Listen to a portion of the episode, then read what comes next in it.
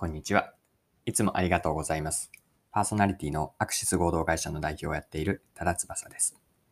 この配信はビジネスセンスを磨くというコンセプトで毎日更新をしています。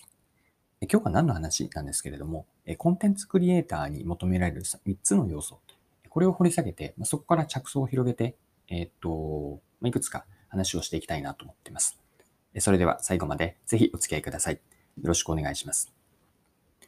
皆さん、いきなりなんですけれども、えちきりんさんご存知でしょうか？ま社会派ブロガーと,、えー、と名乗っていらっしゃいますが、まブログですごく、うん、もしかしたらま日本で一番読まれているブログの一つだと言っていいと思うんですけれども、まちきりんさんがいらっしゃいます。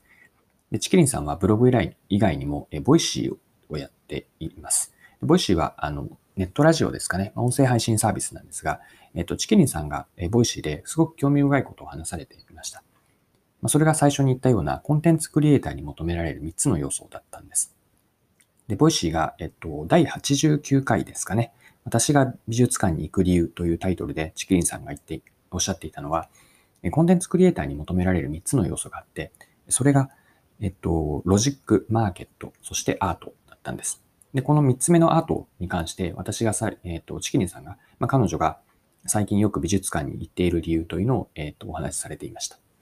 で、この3つですね。えっと、ロジックとマーケットとアート。この3つがコンテンツクリエイターの方に、の人には求められる3つの要素という話が私はすごく興味深く聞きました。まあ、それぞれ、えっと、ロジックというのは論理的に考えられるか。マーケットというのは、えっと、市場から何が求められるかですかね。どんなことが、えっと、視聴者とか、購読者、ユーザーから求められているのか。そしてアートというのは美術的、えっ、ー、と、アートの感覚。この3つを兼ね添え、ない、兼ね添えられているかというのが、ま、問われているという内容でした。でこの3つすごく面白い分け方だなと思っていて、で、話を聞きながら思ったこのロジックとマーケットとアート、この3つというのは、えっと、別のフレームにも当てはまるなと聞きながら思ったんですね。で、ここから私の解釈が入っていくんですけれども、3つというのは、えっと、ウィルキャンマストなんです。でウィルキャンマストの考え方、皆さんはお聞きになったことはあるでしょうか？よく働きがいとかビジネスキャリアですね。ここに will と can と must 3つの要素があって、それが全て当てはめるほど働きがいがあって、かつキャリアもそこに自分のヒントが見出せていけるという考え方です。でもう少し、じゃあ will と can と must 何を言っているかというと、will というのは自分がやりたいことですね。will は日本語に訳すと意思なので、意思としてこれを自分がやりたいと。もっと平たく言うと、こうワクワクしているとか熱中できるもの。これが will の要素です。で次に can。これは何かというと、自分ができることです。あるいは得意なことと言ってもいいかもしれないですね。そして must。これは何かというと、え、ー、と、must というのは何々しなければならないと日本語に訳されますが、そこからもう少し解釈を広げて、えっと、周りや人から求められることです。以上の will と can と must。この3つがすべて成り立っているほど、すごく働きがいのある仕事、キャリアになっていくんです。まあ、というのは、まあ、自分がまずやりたいことがウィルとしてあって、そして自分が得意なことである。かつそれが周りや、まあ、社会、お客さんから求められ。このウィルとキャンとマストの3つ、まあ、スイートスポットのようなところですかね。ここの領域に自分のヒント、働き方とかキャリアを見出していきます。で、最初のチキリンさんのコンテンツクリエイターの3つの要素ですよね。ロジックとマーケットとアート。この3つというのが Will キャンマストにこう一致するなと思ったんです。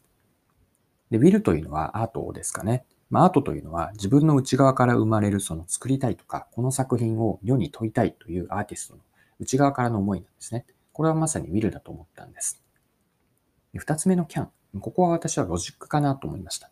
まあ、論理的に構造化できて、自分ができることを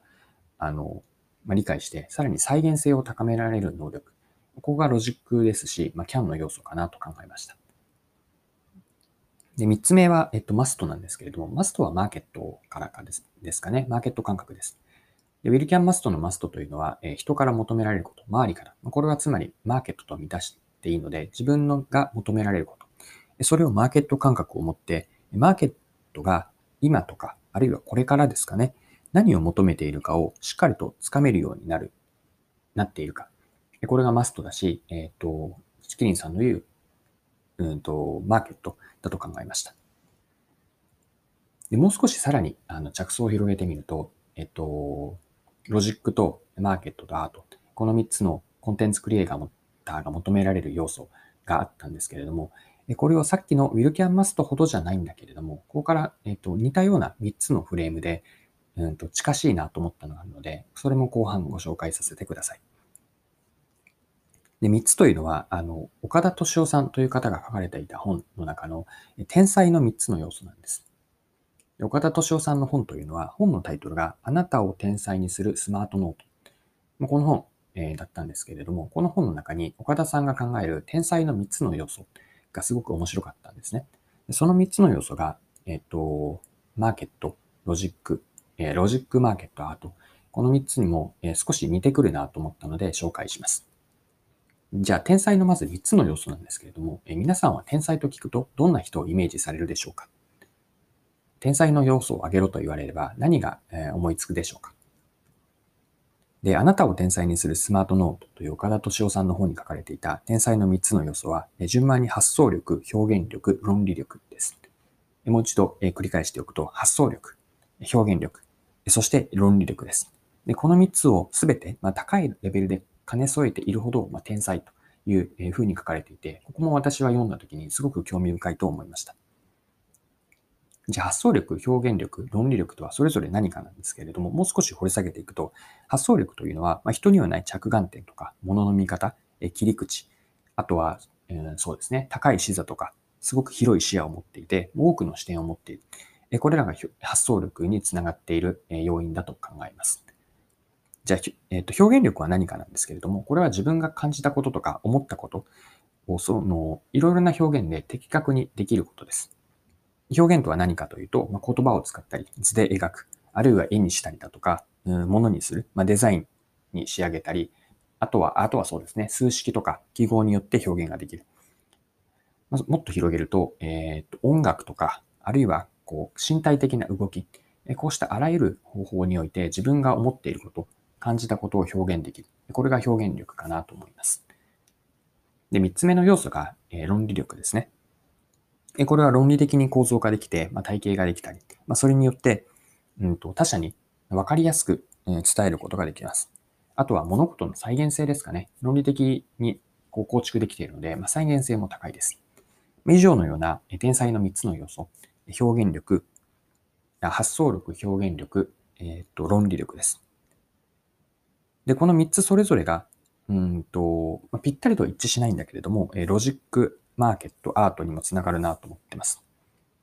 まあ、ロジックは3つ目の論理力がそのものですし、えっと、アートというのは、うん、発想力とか表現力、この2つを兼ね添えていると、えー、アートの力というのは高いなと思ったので、まあ、天才の要素も、えっと、コンテンツクリエイターの3つの要素ですね、まあ、つながるなというふうに考えました。